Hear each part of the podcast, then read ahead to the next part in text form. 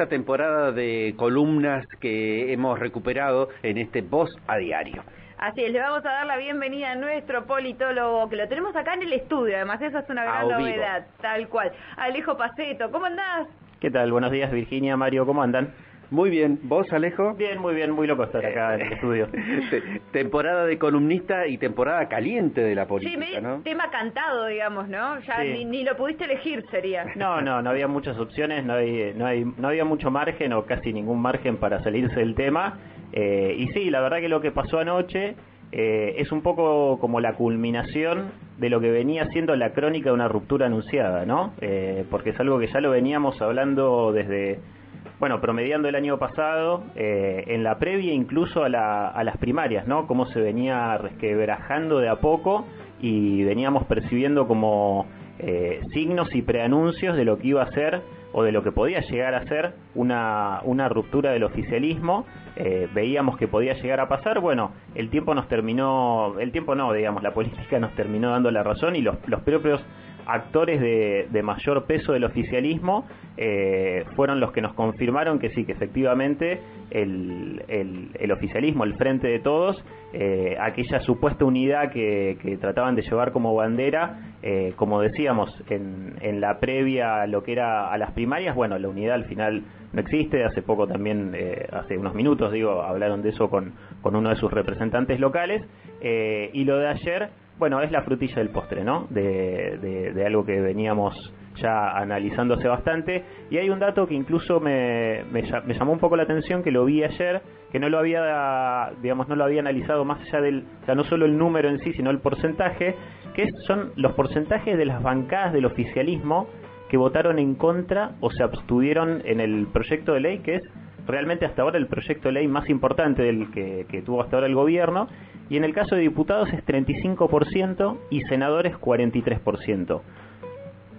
Son números, me parece que altos, digamos, teniendo en cuenta que justamente es este el porcentaje eh, de no apoyo que tuvieron los, los propios, ¿no?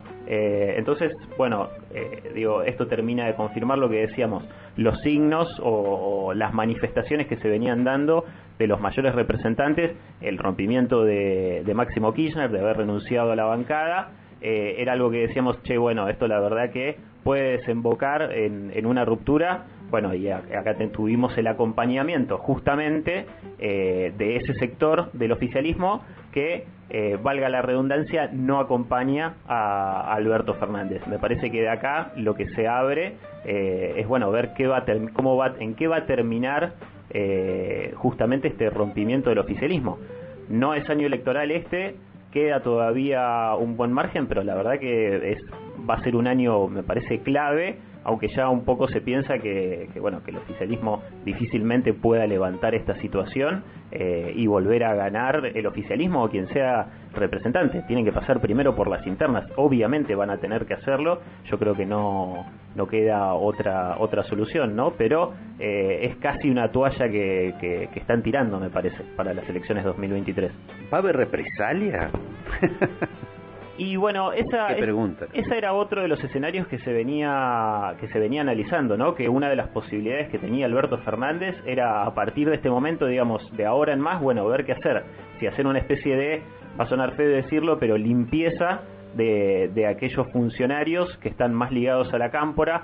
Uno, por ejemplo, es Guado de Pedro, que si, si no se olvidan, él fue el primero en presentar la renuncia y es quizás dentro de lo que sería el sector más eh, kirchnerista o cristinista dentro del gobierno nacional, es quien sigue teniendo bastante respaldo, digo, más allá de que no haya estado en el inicio de sesiones del, del primero de marzo porque estaba en un viaje a España. Ese, eh, voy, quiero hacer un espacio ahí porque realmente lo que acabas de decir es un punto que hay que empezar a analizarlo.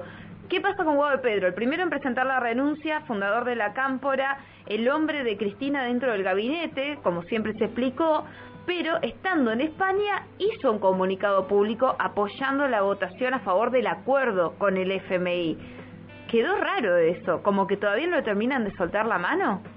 Yo creo que puede llegar a ser como una especie de, figura de pivot, quizás Guado de Pedro, eh, digamos, escenarios generalmente, o no, sé si generalmente, pero pueden ser eh, un poco forzados y hasta hipotéticos se viene hablando de que puede ser una, una figura candidateable, hay que ver a qué, pero quizás puede llegar a ser en este rol que viene teniendo un poco de pivotear entre sus orígenes eh, ideológicos, digamos, y partidarios que tienen que ver con la cámpora y el rol que tiene, que no es un rol para nada menor el que tiene dentro del, del gobierno, bueno, puede ser quizás hasta una supuesta figura de unidad si el oficialismo quiere eh, seguir forzando el no romper esa unidad que tiene, que bueno, ya la vemos que está bastante desgastada y cascoteada.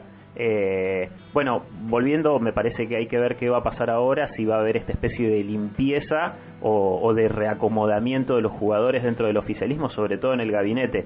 Eh, y después, bueno, me parece que los otros escenarios casi todos conducen a lo mismo, que, bueno, uno es forzar justamente esta unidad, el famoso forzar hasta que duela, que me parece que no le va a hacer para nada bien al gobierno, eh, y además sobre todo porque en ese forzar hasta que duela, eh, entre otras cosas, quien más termina padeciendo las consecuencias de eso es la ciudadanía, ¿no? Eh, y cómo el gobierno eh, concentrado en, en, estas cuestiones, en estas disputas internas, se olvida de lo que está pasando y de los problemas que están pasando, digamos que sigue siendo eh, la pobreza, bueno, la inflación, la economía, los, los, números de desempleo. Me parece que el panorama económico, no es mi materia, pero el panorama económico que se viene es muy, muy desalentador para el gobierno. Así que eh, me parece que, bueno, venimos diciendo, lo decíamos también el año pasado, se tiene que poner a gobernar eh, también, valga la redundancia, el gobierno, bueno, sigue concentrado en otras cosas, porque también trabajó muy mal, inclusive todo lo que fue el tratamiento de esta ley.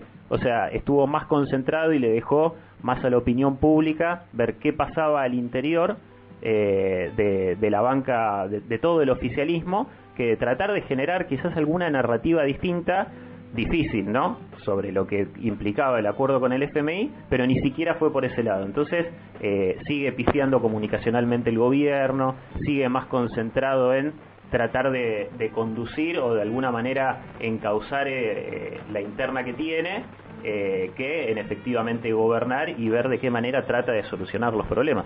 ¿Puede estar jugando a perderla el oficialismo, digo, no? que, y que sea otro el que aplique el plan de ajuste del FMI estos años que vienen que sea Juntos por el Cambio, ¿puede? Ah, que, viste cómo soy, ¿no? Bueno, pero, pero, digamos, salvando todas las distancias, no fue muy distinto. No me quiero poner como un poco maniqueo, maquiavélico, pero salvando un poco las distancias, convengamos que eh, se tiró a perder el oficialismo en el 2015, ¿no? Eh, la opción electoral que había no le gustaba a Cristina, eh, entregó un poco el gobierno y ahora, por lo menos desde este momento, no se está viendo una actitud muy distinta. Digo, tratar de romper de esta manera desde adentro con tanto tiempo, porque va a ser muy difícil tratar de remontar eh, para 2023, siendo que recién estamos empezando 2022. y mira lo que te vamos a dar. Hoy este año te vamos a exprimir, Faceto, te vamos a exprimir. ¿Cómo se comunica la gente con vos si quiere seguir el debate? Redes sociales, como siempre, arroba el Colorado en Twitter. Y todos los viernes acá en el estudio. Así es. Ahí está. Bueno, entonces hasta el viernes que viene. Muchas gracias. Hasta el viernes que viene.